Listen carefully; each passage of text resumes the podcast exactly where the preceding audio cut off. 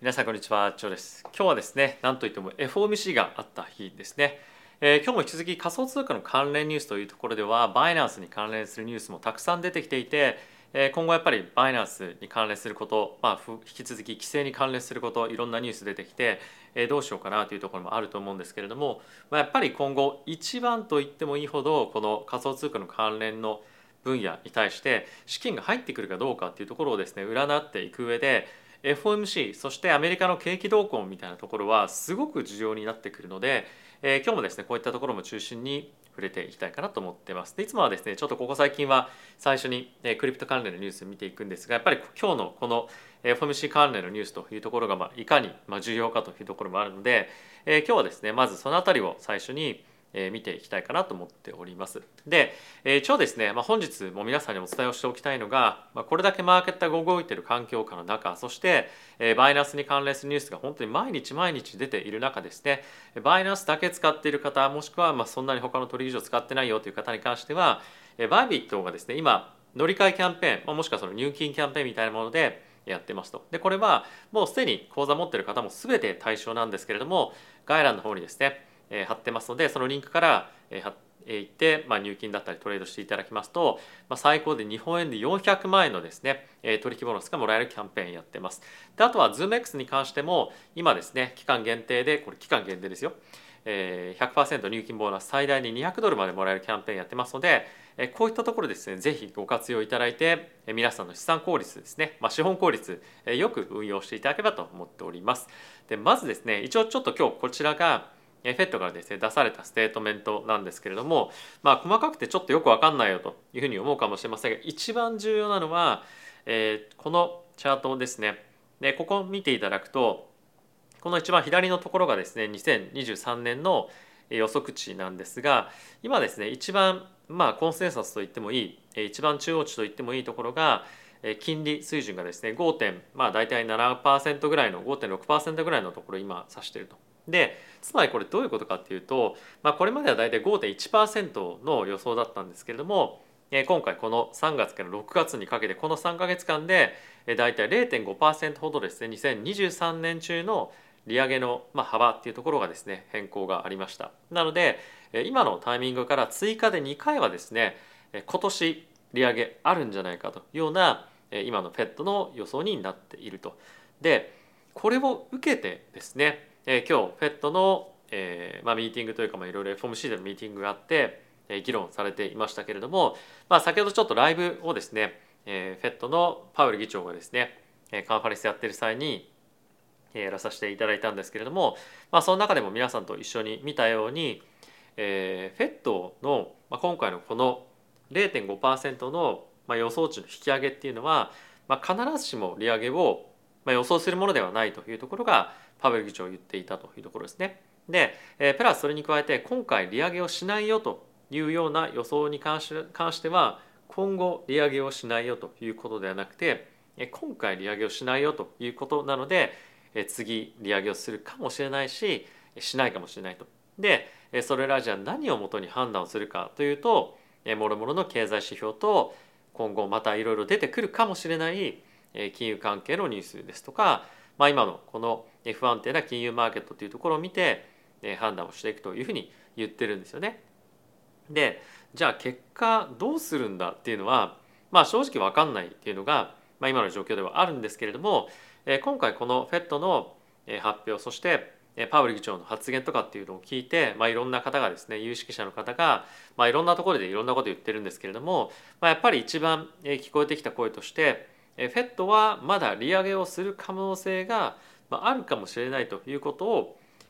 暗にですねマーケットにまあ、マーケットの頭にこびりつかせるような、まあ、いわゆるそのメッセージングをしたんじゃないか。つまりあのまだ利上げをするかもしれないよという警戒感をマーケットに持たせておきたいということでえそれがですねメインの目的だったんじゃないかというふうに言われてるんですね。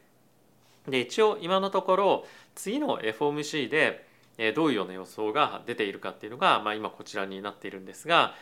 これのブルーがですね今日の時点でどうなっているかでこの次の、まあ、水色のところが1日前次が1週間前次が1ヶ月前なんですけれども、まあ、今の一番予想として高い確率が織り込まれているのが、まあ、1回の利上げの織り込みなんですね。なので7月については利上げを今織り込まれている状況ではあるんですけれどもじゃあさっき2回今年利上げあるっていうふうに言ってましたがマーケットはですねそこまだ織り込んでないんですよね。でここが一つちょっと見づらいかな。はい、あの一つ面白いポイントかなというふうには思ってます。でじゃあ利下げどうするかっていうところも一つ気になりますよね。で質疑応答の中でもそして最後の方でも言っていたんですけれども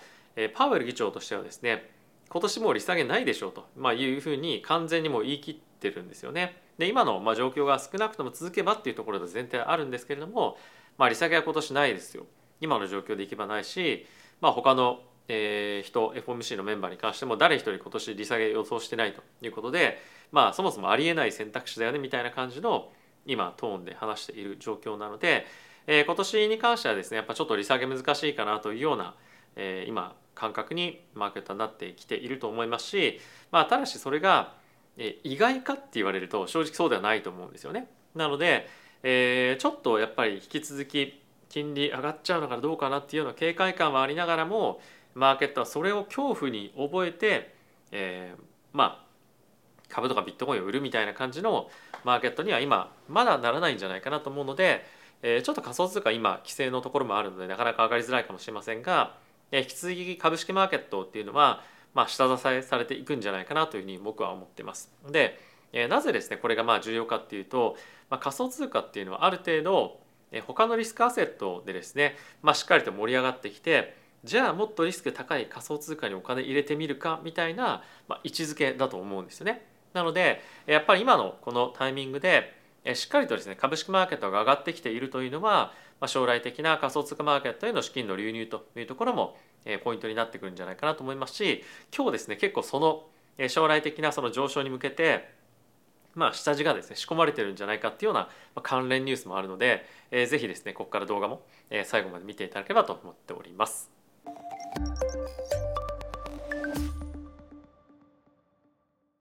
はい、ではですね、ここから仮想通貨の関連ニュース見ていきましょう。まず1つ目なんですけれども、バイナンスがですね、サイプラス、まあ、あのキプロスとかって言ったりもしますけれども、サイプラスで、えー、一旦ですね、レジストレーションを、解除するということを発表しました。で、この理由として言っているのは、彼らがですね、ヨーロッパでフォーカスするエリアっていうのは、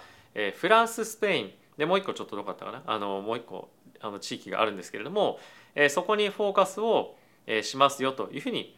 彼らは言ってるんですね。あったイタリアフランススペインですね。で、えー、まあ実際のところどうなのかっていうふうに考えてみると、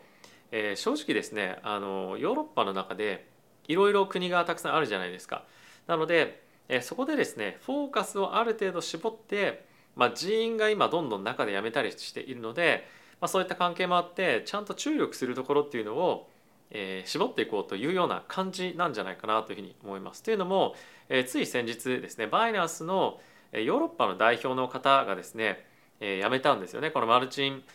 ブルンコっていう方ですかね。え、この方には、え、ここに書いてあるんですけれども、え、先月辞めましたよというふうに、まあ、書いてあるんですが、まあ、結構最近ですねバイナンスの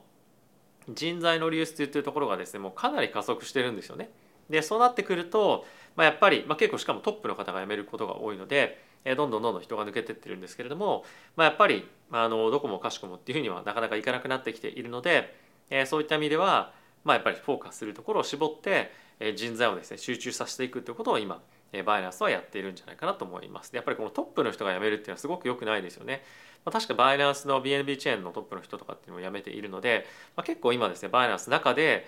実際に、組織自体がちょっと揺れてるっていうのも、あったりするのかななんていうのは感じたりはしています。はい、で続いてなんですけれども、え引き続きですねバイナンスの話題なんですが、え先日ですね、え BNB がまあかなり下落していたりしていることもあってビットコインをですね売却、まあ、してるんじゃないか、まあ、それでまあしっかりと確保資金を確保してるんじゃないかみたいなことが噂として出ていたんですけれども、まあ、それはありえませんよということを、CZ さんがまあ言ってましたね。まあこれに関してはやっぱりいろんな、まあ、いわゆるファットですね、まあ、ネガティブな、まあ、噂を流す人がまあいろいろといると思うんですけれども、まあ、何が本当で何が本当じゃないかみたいなところは、まあ、正直なかなか分かりづらいですね不透明なところも非常にたくさんあるのでえー、分かりづらいんですけれども、まあ、それに対して、えー、CZ さんが今回まあ否定をしているというところではあります。でまあちょっと気になるのが、えー、FTX の時もですね、まあ、やっぱり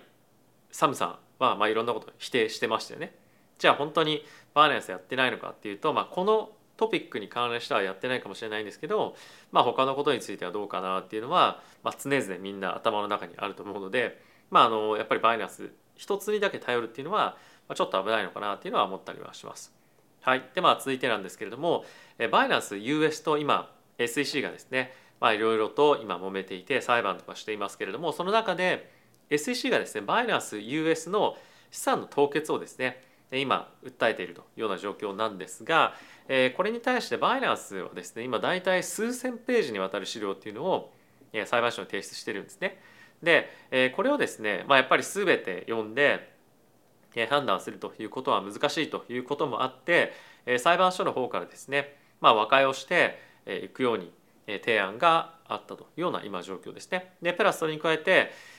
結局ですねこのバイナンス US の、まあ、運営みたいなところ全て止めるっていうのは、まあ、結局そのユーザーにとっても良くないことでしょうということもあるので、えー、全てもう何から何まで全ても凍結で運用できないようにするっていうんじゃなくて、えー、もうちょっと現実的にいい解決策っていうところをお互いに話し合って進めていくべきなんではないかというようなことが言われてるんですね。でこれってえー、このバイナンス US と SEC の裁判だけではなくて、まあ、他のところに関しても、言えるところも今後、まあ、出てくるんじゃないかなと思うので、まあ、結構やっぱりこの SEC の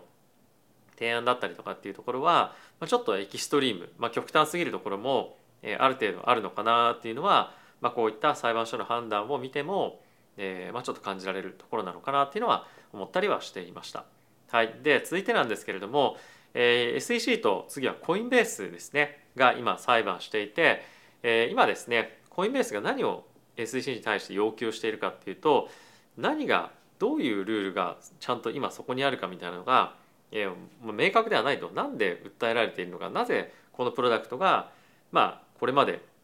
IPO の時とかにもともと言ってたのになんで今になってダメなのかとかっていうところが、まあ、全然わかんないと。なのでもっとクリアなルールメイキングっていうのを今後してください。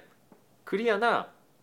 証券というものの定義っていうのをしてくださいっていうことをですね今言ってるんですね。でこれに対して1週間ぐらいでですねあの返事をましてもらうようにということだったんですが、まあ、SEC としてはですねま4ヶ月くれということを言ってます。なぜ4ヶ月かっていうのは、ま、正直よく分かんないんですけれども、ま、4ヶ月ほど、え、くれと言っているプラスそれに加えて、え、正直ですねこのコインベースが言ってることに関しては、ま、対応する意味が正直ないですよみたいな感じでも言っているので、まあ、あまりですね SEC としてはしっかりとした対応をですねしたいという方に思っていないというような今状況ですね。でやっぱりこれっていうのは SEC がですね、まあ、この裁判に対して正直勝てるというふうに思ってないっていうのも、一部あったりするんじゃないかなというふうに僕は思ってます。まあ、このちょっと背景裏情報、まあ、裏話みたいなところは、えー、おそらく強化したぐらいですかね。えー、メンバーシップの動画で流していきたいと思いますので、えー、楽しみにしていただければというふうに思ってます。はいまあ、いずれにせよこの4か月の経ったタイミングでどういったものが出るかによって、えー、仮想通貨のマーケットかなり大きく動く可能性もあるので、まあ、すごく重要なポイントの、えー、ニュースになってくるんじゃないかなと思うので、えー、注目をしていきたいかなと思っております。はい、で続いて今日ですねこれ何気にすごく重要だなと思ってるんですが、えー、レディットと言われるですね、えー、日本でいうまあ何だろう2ちゃんとはちょっと違いますけれども、まあ、掲示板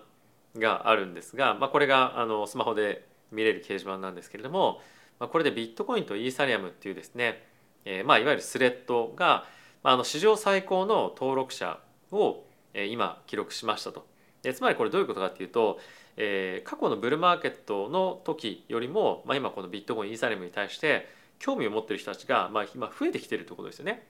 でこれっていうのはこの冬の時代というふうに言われている中でめちゃくちゃ今注目度が高まっていると。でこれなぜかっていうと、えこの大きく伸びた一つの背景ボーンとこんだけ伸びてるんですけれどもこれがですねバイナンスと特にコインベースに対しての裁判のニュースが出た後なんですねなので非常に多くのやっぱり国民がですねアメリカの方から、まあ、そして世界中からっていうのもあると思うんですがまあ、この、えーまあ、クリプトカレンシーに関連した、まあ、規制の行方というものに対してすごく注目を集めていると。でこれっていうのは、まあ、最終的にやっぱりアメリカのですねこのブロックチェーン領域に対しての、まあ、ブロックチェーンというか、まあ、クリプトですかねクリプトに対しての、まあ、興味の高さ強さっていうところでもあると思うのででこれらを見てくると、まあ、やっぱり何か風が変わったタイミング風向きかな？風向きが変わったタイミングでこのブロックチェーンビットコインイーサリアムに対しての資金の流れがですね急激に戻ってくる可能性もあるので、まあ、ちょっとやっぱりブルーマーケットへの期待感みたいなところも出てくるんじゃないかなというふうには僕は思ってます。えもしかすると皆さんの中でえ最近ですねトラベルルールもあってえ一旦ちょっと日本の取引所にえ、お金をですね戻したりしている方もいらっしゃるかもしれませんが、まあ、今海外の取引所と言われるところ、まあ、あのバイビットとかもそうですけれども、え、そういったところに対して資金を移すことについては、まあ、全然規制とかっていうところもですね結局はかかっていないので、まあ、やっぱり日本で取引して高い手数料入って払ったりとか、まあ、プロダクトをあまり良くないものを使ったりとかってしているよりも、まあ、やっぱり海外でまあ取引をしていくっていうところの方が、まあ、やっぱり長期的にもまだ今のところはえ、まあ手数料という観点でもそうですし、まあ、いろんなアセットクラスにアクセスできるというところもそうなのでやっぱりですね、まあ、これらのあの方々と同様に、まあ、次の投資チャンスっていうものを常に伺っていくような、まあ、今時期なんじゃないかなっていうのは、まあ、このマーケットが、えーまあ、いろんな悪いニュースが出ても落ちなくなっている、まあ、そんな中でこういったビットコインイーサレムに対して海外で世界で注目が高まっているというような、まあ、ところがですね、まあ、表しているものなんじゃないかなと思うので引き続きこのチャンネルでも皆さんと一緒にアップデートしていけたらと思いますしあと応援してもいいよという方がですねいらっしゃいましたら是非チャンネル登録や、えー、グッドボタンいいねボタン押していただけると嬉しいです。はいということで皆さん今日いかがでしたでしょうか、えー、今日ですね実はもう一個の株式のチャンネルの方で FOMC の、えー、まあいろんな何て言うんですかねあの質疑等をやってる際にライブやってみました。でこれがですね結構まあ大体全部で1,000人ぐらい、えー、来てくださったんですけれども、えー、まあ非常に評判が良ければ、えー、もっとやっていきたいなと思います。まあ、あとはですね、まあ、ちょっとこういったライブとかを使って今後、まあ、海外なかなか僕配信できない時もあったじゃないですか。なので、えー、ライブとかっていう形式でもっとやったりするとカジュアルに配信とかもできるんじゃないかなというふうに思ったりもしたので、えー、そういった形でですね配信の試みみたいなものもやっていければと思いますので、えー、ぜひですねご興味ある方ちょっと一旦そのえー、ていうんですかライブの方もどんな感じだったのかなというふうに覗いてみていただけると嬉しいなと思いますし、まあ、あとは、えー、この1年間半年かな大体続けてきて、まあ、ビットコインの冬の時代みたいなこともあってですね、登録者なかなか伸びないようなタイミングもありましたが、まあ、どこかのタイミングでマーケットがボーって戻って、え、このチャンネルの登録者もですね、ま、10万人いけると嬉しいなというふうに思いながら、え毎日毎日頑張っていきたいと思います。はい、ということで皆さん今日も動画ご視聴ありがとうございました。また次回の動画でお会いしましょう。さよなら。